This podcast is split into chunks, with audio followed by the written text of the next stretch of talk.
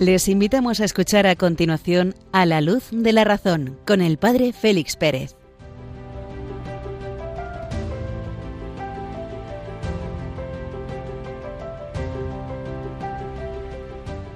Muy buenas noches, queridos amigos de Radio María. Una noche más nos encontramos cuando las señales horarias de la medianoche dan inicio a este 28 de septiembre, fiesta de San Venceslao, duque de Bohemia, una hora menos en las Islas Canarias. Desde Béjar en Salamanca os habla el padre Félix Pérez que os va a acompañar a lo largo de esta hora de programación encendiendo la luz de la razón para caminar al encuentro entre la fe y la razón, la sencilla, pequeña y humilde lámpara de la razón ante la impresionante luz que nos viene de la fe, la virtud teologal que tiene origen en Dios y que es infundida en nuestros corazones. Hace unos días veía a la luz un interesante libro en italiano, In camino alla ricerca della verità, en camino a la búsqueda de la verdad, y con el subtítulo Cartas y coloquios con Benedicto XVI, prefacio del cardenal Ravasi, que revisa todo el material antes de la publicación pedido expresamente por el Papa emérito Benedicto XVI. Parece una novela intelectual la colección de cartas entre un matemático ateo y un refinado teólogo que discuten sobre ciencia y fe. Es un unicum en la historia de la literatura, un científico y un papa emérito.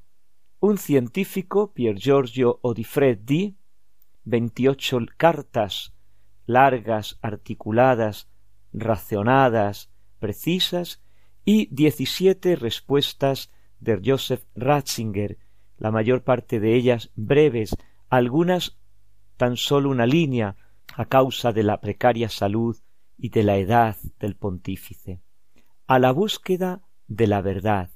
Tendremos que leer detenidamente este libro para profundizar en el pensamiento y en el diálogo entre ciencia y fe de la mano siempre sabia del Papa Benedicto XVI nos aguarda en este programa el número veinticuatro de la encíclica Fides et Ratio, que nos va a llevar hasta el Areópago de Atenas, el interesante discurso de San Pablo, el hombre a la búsqueda del Dios desconocido, el hombre culto griego a la búsqueda del Dios desconocido.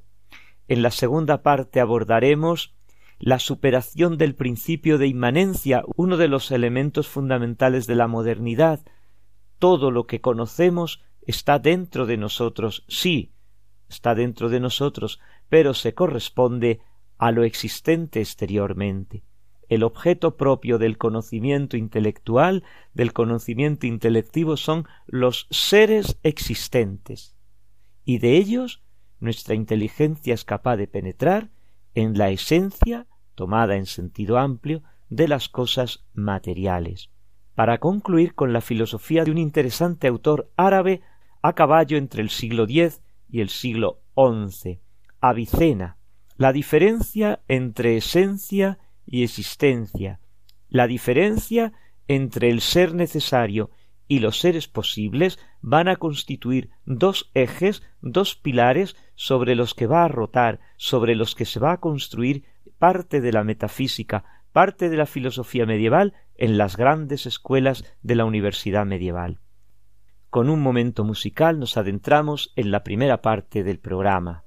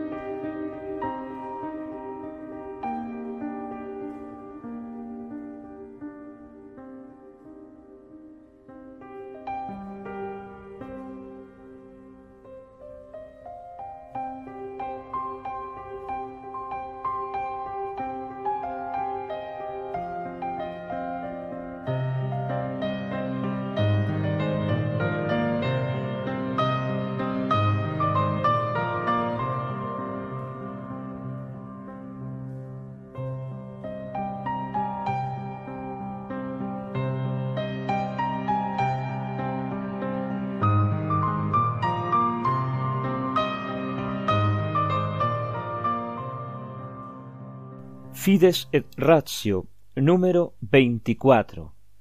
Iniciamos la lectura y el comentario del capítulo tercero que el Papa San Juan Pablo II titula en latín Intellego ut credam. Pienso, inteligo para creer. Utilizo la razón para creer. La razón como instrumento de la fe. Y en este número 24 el Papa nos presenta al hombre como buscador de la verdad. En lo más profundo del corazón del hombre está el deseo y la nostalgia de Dios. Nos hiciste, Señor, para ti, y nuestro corazón está inquieto hasta que descanse en ti.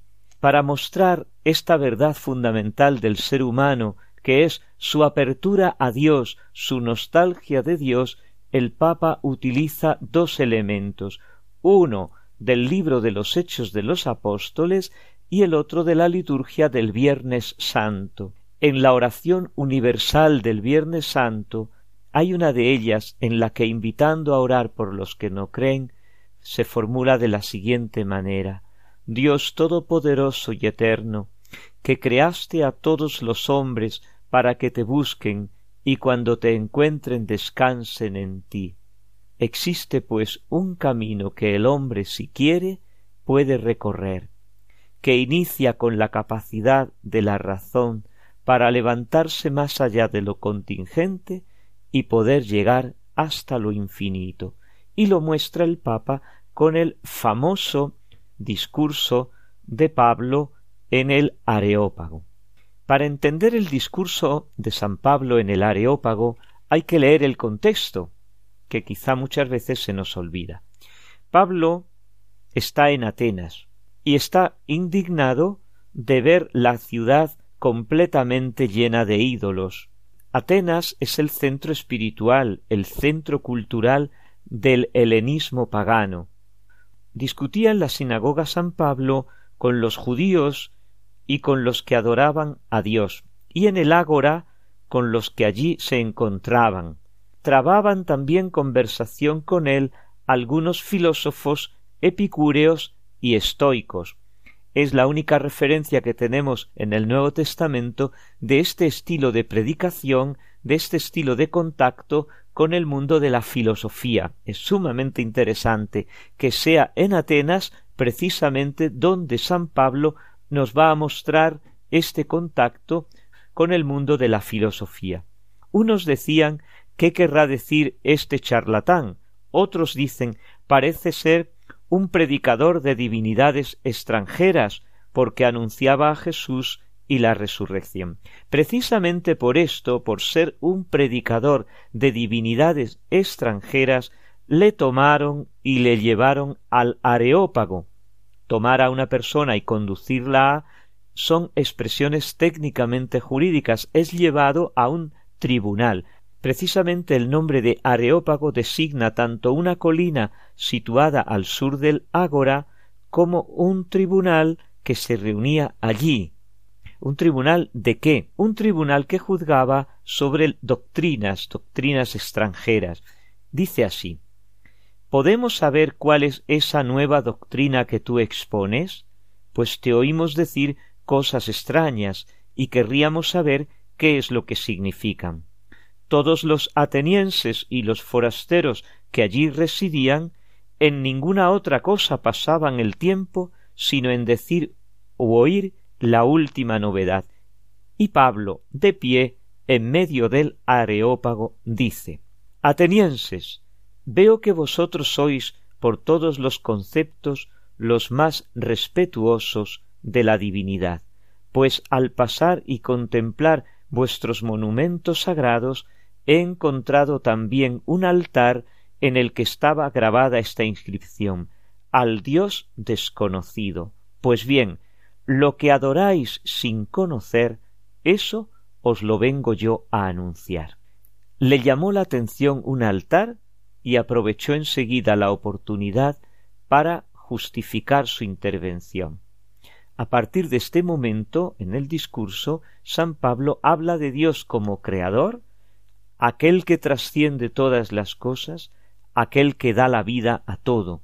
Y continúa después diciendo Él creó de un solo principio todo el linaje humano, para que habitase sobre toda la faz de la tierra, fijando los tiempos determinados y los límites del lugar donde habían de habitar, con el fin de que buscasen la divinidad, para ver si a tientas la buscan y la hallan, por más que no se encuentra lejos de cada uno.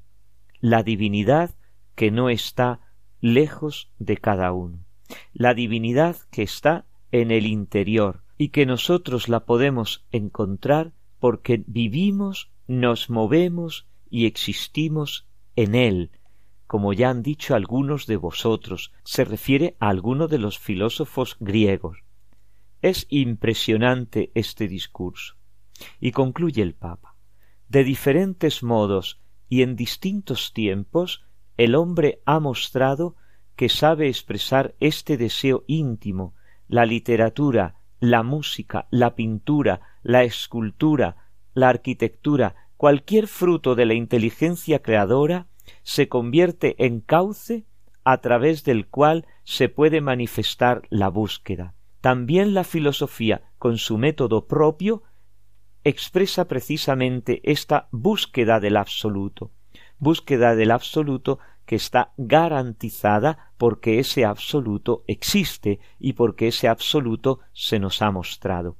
Vamos a ir durante los distintos números de este capítulo tercero desarrollando precisamente cómo la inteligencia, cómo la filosofía, cómo la razón puede llegar a los contenidos de la fe, puede llegar a encontrarse y a abrazarse con la fe. Con este momento musical agradecemos al Señor el habernos dotado de esta razón, de esta inteligencia capaz de leer la belleza de la creación y en ella a su Creador.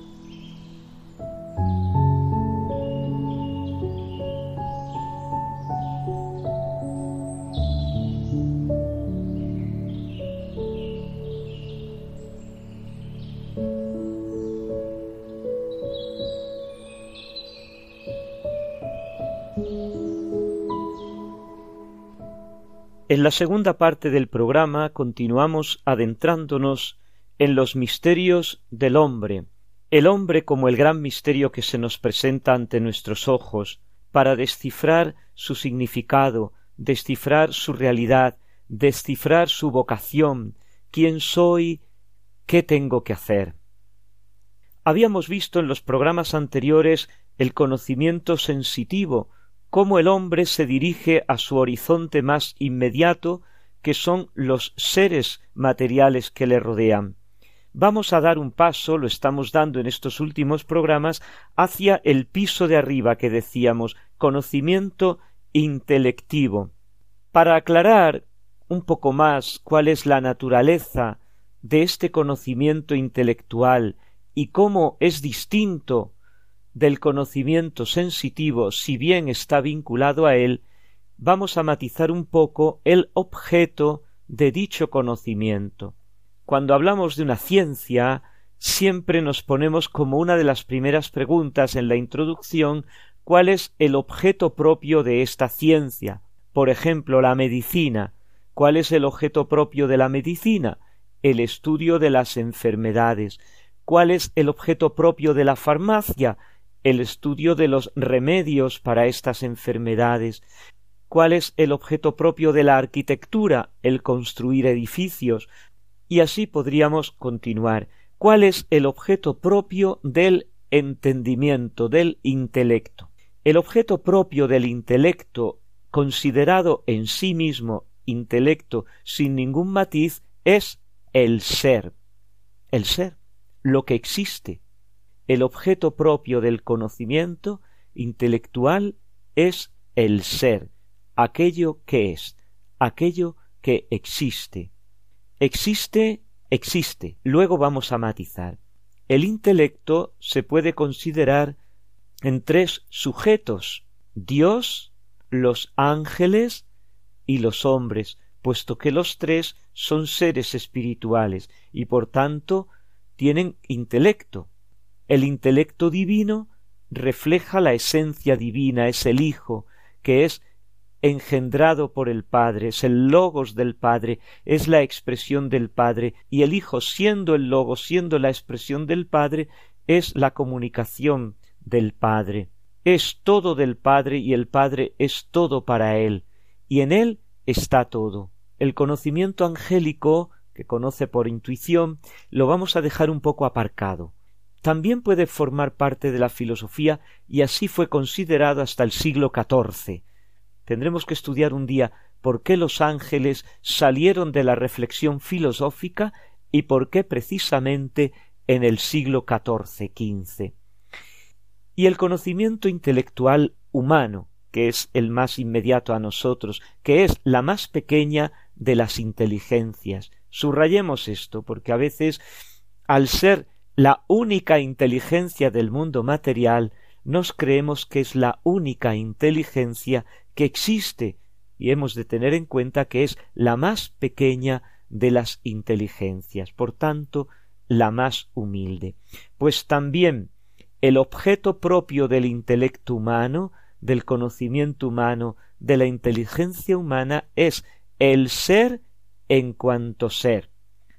El objeto propio del conocimiento humano es todo aquello que existe. El objeto material del entendimiento humano es todo lo que existe, toda la realidad que existe en cuanto que existe, es decir, en cuanto que es, en cuanto que participa del ser, puesto que ninguno de los seres existentes que están en mi campo de, de, experimentación, en mi campo de sensación, es todo el ser, agota todo el ser, de ahí la multiplicidad de los seres existentes, como parcelitas, como trocitos del ser. El objeto material, pues, es todos los seres que existen, y el objeto formal, es decir, la razón por la cual yo estudio esto, es la esencia, lo propio de las cosas sensibles, porque en este estado nuestro humano encarnado, la inteligencia humana conoce inmediatamente solamente la esencia, la quiditas, de las cosas sensibles, las otras esencias que existen, que no son sensibles, los seres angélicos y Dios, las conocemos mediatamente, las vamos a conocer a través de las cosas sensibles mediante el razonamiento, mediante un camino, un camino que se llama razón. Recorriendo este camino podemos llegar a descubrir aquellas cosas que no nos son inmediatamente sensibles, experimentables. ¿Qué significa esta afirmación? ¿Por qué nuestro conocimiento tiene como objeto propio las cosas materiales? ¿Qué se entiende por esencia de las cosas materiales? La razón por la que el objeto propio de nuestra inteligencia es la esencia de las cosas materiales es muy sencilla, es muy simple. Nosotros somos espíritus encarnados, no somos espíritus puros. Espíritus puros son los ángeles, espíritu puro increado es Dios. Nosotros somos espíritus encarnados que participamos del mundo material. Nuestro espíritu tiene como morada el cuerpo y por tanto alcanza la realidad en el conocer y en el tener mediante el cuerpo. Somos inteligencia sentiente, como Javier Zubiri acostumbra a subrayar. Sin el cuerpo no tenemos posesión física de nada, ni siquiera intencional. Por este motivo la mirada de nuestra inteligencia se encuentra en su atmósfera natural solamente entre las cosas sensibles, entre las cosas materiales. Hay una solidaridad plena entre nuestra inteligencia con las facultades sensitivas, con los sentidos externos y internos, que son como sus instrumentos, sus mejores aliados, de los cuales no se puede desprender en el estado actual en que se encuentra nuestra inteligencia unida sustancialmente al cuerpo humano, al cuerpo material. Según Aristóteles y según Santo Tomás, estos filósofos de la antigüedad y del medievo, la inteligencia humana depende de la imaginación, hasta el punto de que nada se puede conocer si no hay una imagen por medio, lo que llama Santo Tomás la conversión hacia el fantasma. Conversión ad fantasmata, conversión hacia el fantasma quiere decir que todo tiene que pasar en nuestro conocimiento sensitivo a través de la imagen, y sin imagen no hay posibilidad de conocimiento humano. Por tanto, el fantasma, la imagen, es el engranaje esencial en la teoría del conocimiento. Subrayemos que nos dirigimos, nos volvemos hacia la imagen y no hacia la sensación. Podríamos creer que la sensación cuenta más que el fantasma, que la imagen, en cuanto la sensación nos abre inmediatamente al mundo real, nos abre inmediatamente al mundo experimentable, al mundo en el que vivimos. Es verdad, pero el fantasma es mucho más elevado que la sensación. ¿Por qué? Porque ya carece de la singularidad y de la materialidad de la que no carece precisamente el sentido es esquemático y sobre todo no está ligado a condiciones de tiempo y de situación espacial. De ahí su proximidad a la inteligencia.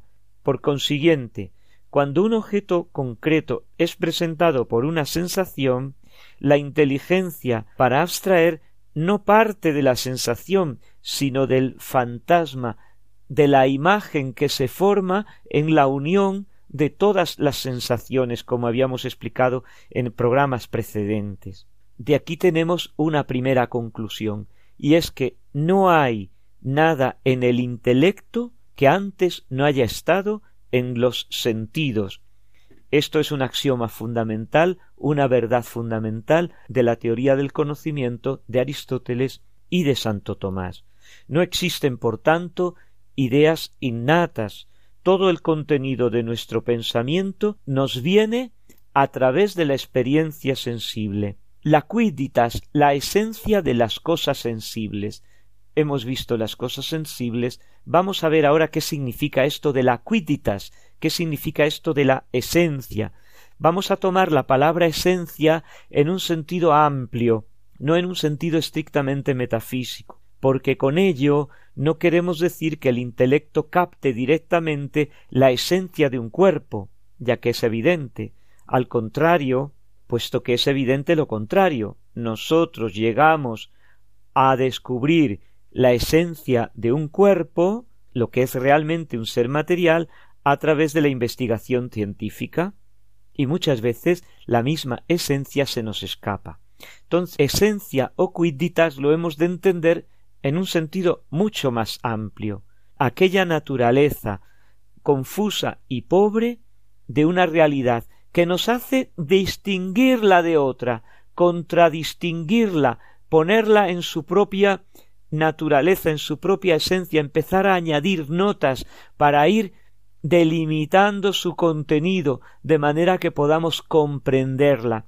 Eso es es como leer dentro, es como intentar adentrarnos en lo que la cosa es. Eso es precisamente inteligencia, intus legere, leer dentro. Hoy día, más que hablar en términos de esencia, se prefiere expresarse en términos de estructuras y de leyes, y así se dice, por ejemplo, que el objeto propio de la inteligencia humana es la estructura de las cosas materiales, el conjunto de las leyes que gobiernan los seres materiales de este mundo. Tal conocimiento precisamente encontraría su expresión mejor en la ciencia, en lo que nosotros llamamos ciencia como un saber articulado. Una vez que hemos aclarado que el campo de nuestro conocimiento humano es el ser material, y dentro del ser material su esencia, su cuiditas, entendido en sentido amplio, vamos a detenernos un momentito en el ser como objeto adecuado, propio material del intelecto humano. Adecuado porque está en grado de satisfacer plenamente las exigencias de la inteligencia y de agotar completamente su apertura hacia lo inteligible.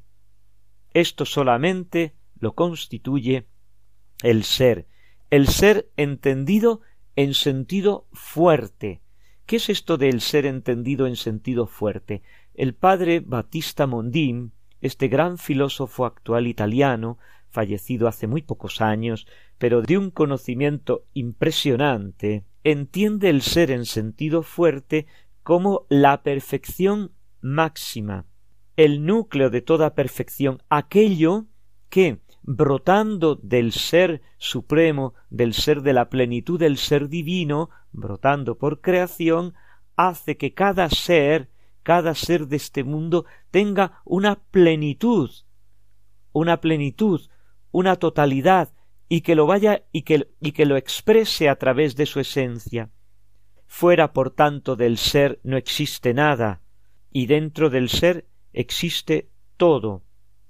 Dios es el ipsum esse subsiste en la plenitud del ser subsistente, y como Dios es el ipsum esse subsistens, la plenitud del ser subsistente, también Dios es objeto adecuado de nuestra naturaleza. ¿Por qué? Porque nuestra naturaleza intelectual tiene como objeto el ser, si Dios es el ser supremo, tendrá también como objeto este ser supremo en cuanto ser. Ahora bien, en cuanto ser supremo y plenitud del ser, cuando nuestra inteligencia lo contemple cara a cara, sin la mediación del cuerpo, sin la mediación de la materia, sin la mediación de la quiditas res materialis, de, la esencia de las cosas materiales como objeto formal de nuestra inteligencia, cuando nuestra inteligencia pobre y pequeña humana contemple a Dios cara a cara, nuestra inteligencia quedará completada, cubrirá todas sus aspiraciones y sus ansias. ¿Por qué? Porque viene desvelado ante él la inmensidad de Dios y esto nos hace entender cómo Malebranche, este filósofo francés del siglo XVII, y Antonio Rosmini, este filósofo italiano a caballo entre el XIX y el XX, sostenían que Dios es el primer objeto que nuestra inteligencia humana capta, y dentro de él ya vienen captando todos los demás, como si Dios se adelantara lo que se llama el ontologismo. No puede ser así. ¿Por qué? Porque si Dios, siendo el ser sumamente existente, sumamente, siendo el ser subsistente, el intelecto humano quedaría satisfecho en plenitud y ya no podría avanzar en ese conocimiento. Esa es más bien al revés, en el estado actual de nuestra naturaleza encarnada, Dios es el último, porque nuestro conocimiento tiene que ir pasando, vadeando, caminando poco a poco por los seres materiales de este mundo. Indudablemente Dios es soberanamente inteligible, porque es el ser puro, pero lo es en sí, para sí mismo. El Padre se conoce plenitud en el Hijo y en el Espíritu Santo, pero no para nosotros, que somos incapaces de comprenderlo, que no llegamos a conocer su existencia si no es partiendo de las cosas sensibles. Dios es luz de luz, Dios verdadero de Dios verdadero, Dios es incluso la luz en la cual nosotros vemos todas las cosas, en el sentido en que nuestra inteligencia limitada, la luz con la que nosotros vemos las cosas de este mundo sensible, es participación en la inteligencia infinita, en la luz divina. Pero la luz así entendida no es lo que se ve, sino a través de lo que se ve, por medio de lo cual nosotros vemos. Y todavía podríamos añadir esto contra la teoría de la visión de Dios, contra el ontologismo. Para que las cosas fuesen vistas en Dios, habría que ver a Dios primero, pero la visión de Dios no es alcanzable más que por medio de la gracia, y ésta es gratuita, ésta no forma parte de nuestro natural, es beatificante, y es evidente, y más que evidente, que el hombre en el estado actual de su naturaleza de, de caminante, de viandante, no goza de la visión beatífica en esta vida. Vamos a dejarlo aquí. Vamos a dejarlo aquí y agradecemos al Señor la maravilla de darnos esta inteligencia, este conocimiento intelectivo, para que a través de los seres de este mundo horizonte natural de nuestro conocer unido al cuerpo, podamos descubrir la inmensidad del ser divino, aquella que nos aguarda cuando, cerrando los ojos de este mundo, los abramos para contemplar la belleza eterna de Dios.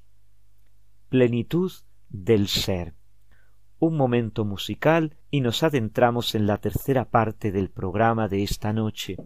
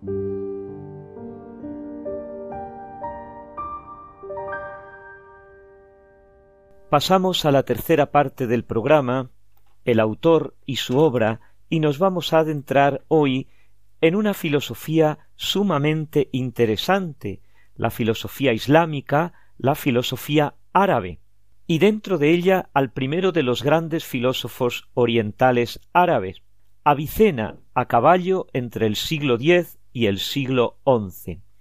Al mismo tiempo que se desarrollaba la filosofía en Occidente, se va a originar un movimiento semejante en los pueblos orientales, especialmente entre los judíos y entre los árabes. No se trata de una filosofía original y autónoma como puede ser la filosofía griega que hemos visto en algunos de los autores más representativos, ni tampoco una especulación cerrada sin contacto con la filosofía cristiana que también allí se estaba desarrollando por medio de los padres de la Iglesia. En primer lugar, el impulso procede ante todo de los griegos. Sí, otra vez, los griegos. Donde hay contacto con el mundo griego, hay fecundidad en la filosofía. Eso está visto en la historia de la filosofía. Donde se abandona, se le da la espalda, se olvida el pensamiento de los griegos, hay monotonía y esterilidad. Influyen principalmente en estos albores de la filosofía judía y de la filosofía musulmana Aristóteles y algunos neoplatónicos.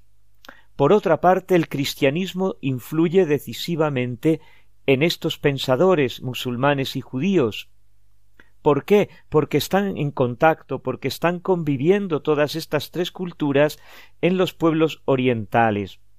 Y a la inversa, la filosofía árabe y la filosofía judía es conocida por los escolásticos cristianos ya en plena Edad Media e influye fuertemente en ellos. El conocimiento de Aristóteles hizo que la filosofía oriental se adelantara respecto a la filosofía europea, a la filosofía cristiana.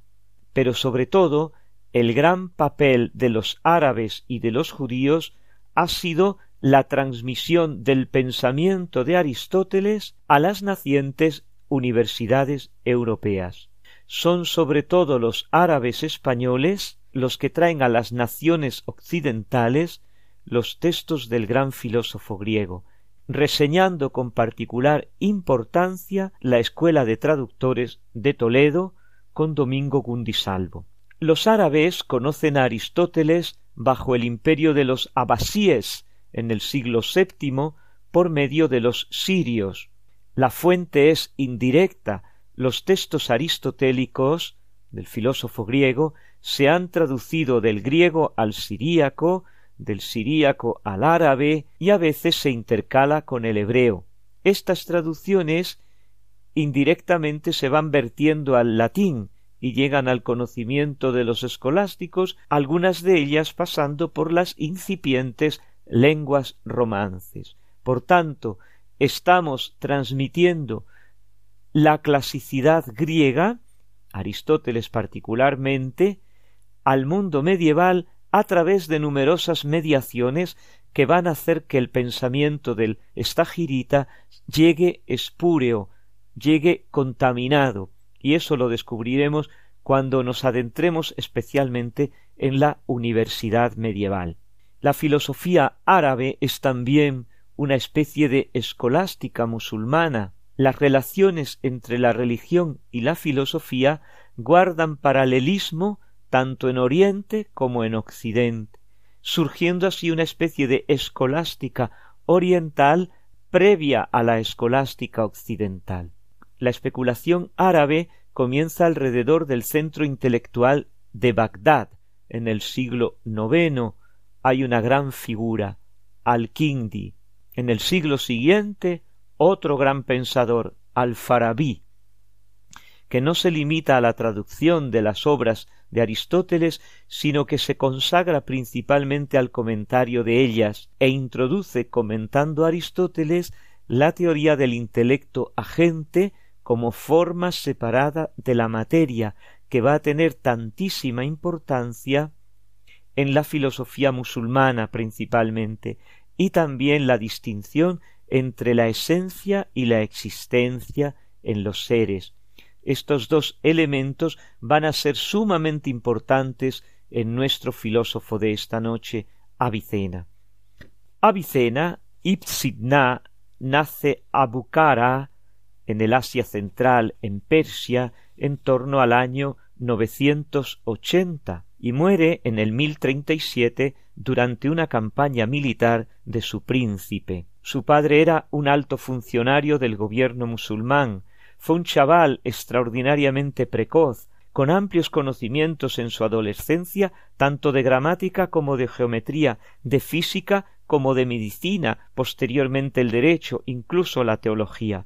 A los diecisiete años su fama de médico era ya tan grande que el príncipe Id Mansur, habiendo enfermado, quiso ser curado por él, y Avicena consiguió curarlo.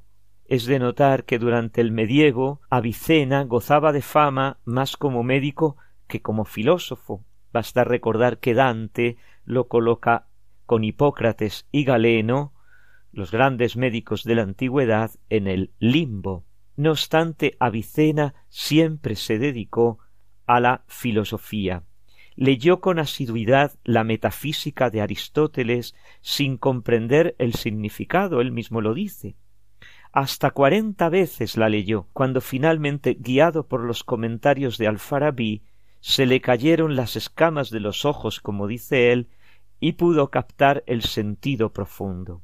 Sus obras más importantes son el Canon, una especie de enciclopedia médica en cinco libros, y el Liber Sufficiencie, el Kitab al-Shifa, una obra que comprende tratados de lógica, de física, de matemática, de psicología y de metafísica, muy empleada en la universidad medieval.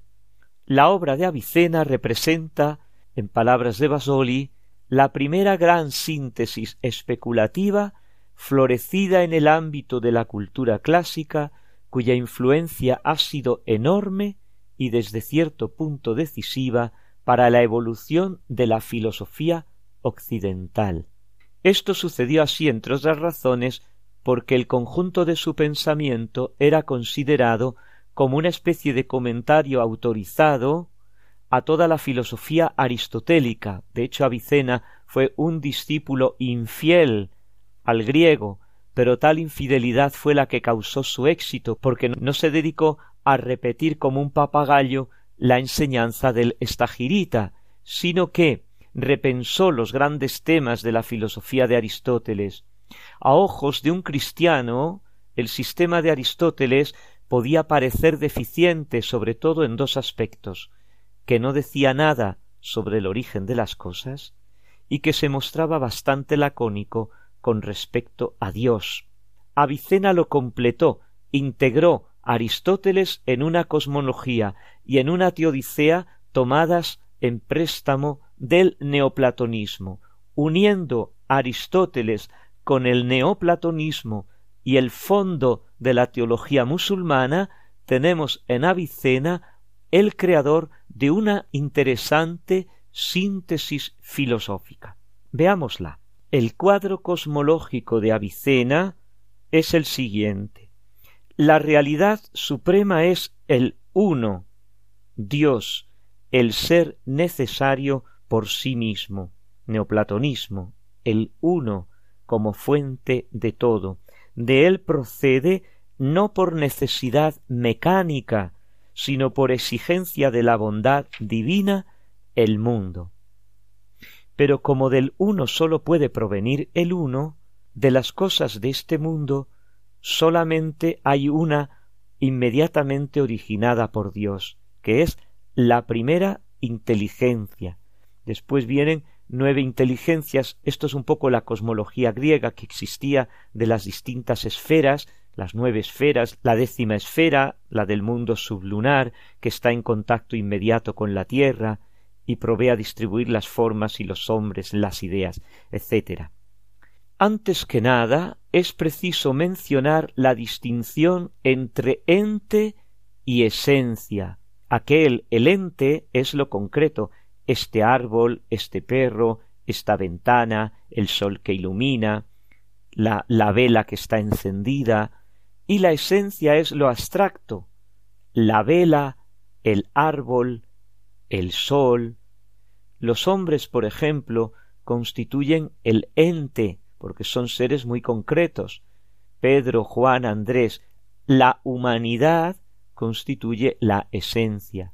Los primeros existen de hecho, mientras que la segunda prescindimos de la existencia, ya que representa la definición, el quiz es lo que es, lo cual de por sí no exige ni que exista ni que no exista, ni que sea necesario, ni que sea contingente. La caballeidad no es más que la caballeidad, dice Avicena.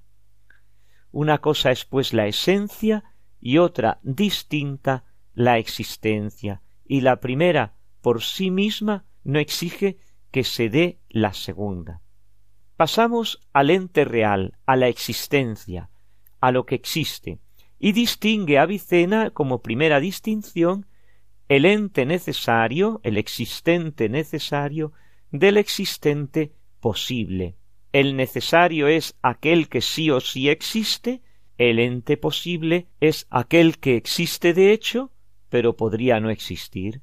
Lo denomina ente posible porque no posee en sí mismo la razón de su existir, la recibe de hecho de una causa que le ha otorgado el ser.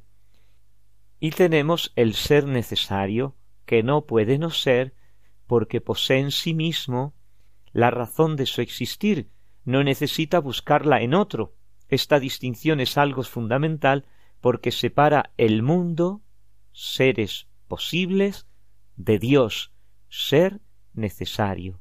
Los seres posibles son contingentes, pueden existir o no existir. En cambio, Dios es necesario y en él confluyen existencia y esencia. Escribe Avicena. Sólo hay un ser necesario que se identifica con el primer principio y la causa primera. Parece evidente que el ente necesario sea numéricamente uno, y es patente asimismo que todo aquello que se encuentra fuera de su esencia, en sí mismo considerado, sólo es un posible con respecto a su existencia, por lo tanto es algo causado. Por esta razón, a través de la cadena de las cosas causadas, se llega hasta el ente necesario. Esto como que nos huele bastante a las cinco vías, a una de las cinco vías famosas de la demostración, la palabra demostración entre comillas, de la existencia de Dios que va a emplear Santo Tomás en la Suma Teológica para mostrar el camino de acceso a Dios. Hemos tomado como botón de muestra de la profunda filosofía de Avicena la distinción entre ente y esencia, entre ser necesario y ser posible. Estas son algunas de las tesis del filósofo que van a ejercer un influjo importantísimo en Santo Tomás de Aquino, en Buenaventura, la pluralidad de las formas en un solo individuo, la forma espiritual y las formas sensitivas y vegetativas que se van añadiendo, o en la doctrina de las esencias del Beato Dun Escoto, sobre todos estos pensadores citados.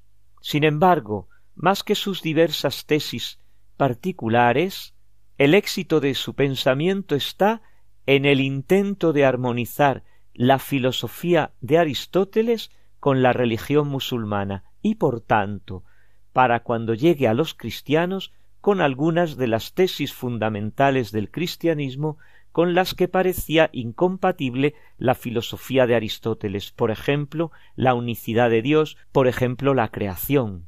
Entramos así, de la mano de Avicena, en los grandes contenidos filosóficos de la universidad medieval.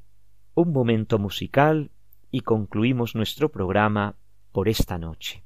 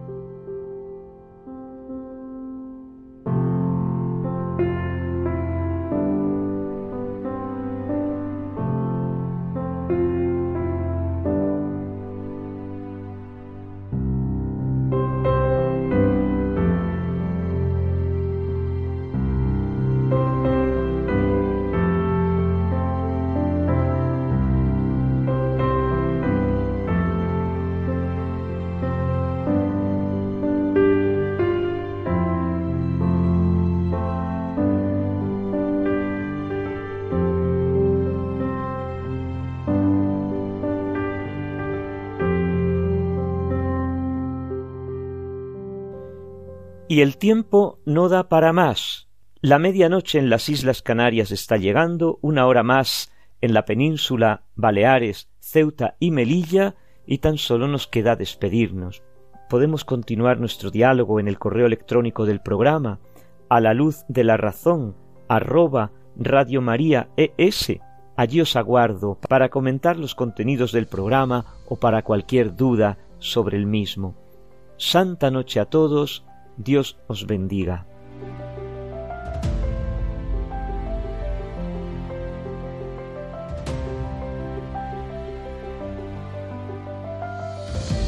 Han escuchado en Radio María A la Luz de la Razón con el Padre Félix Pérez.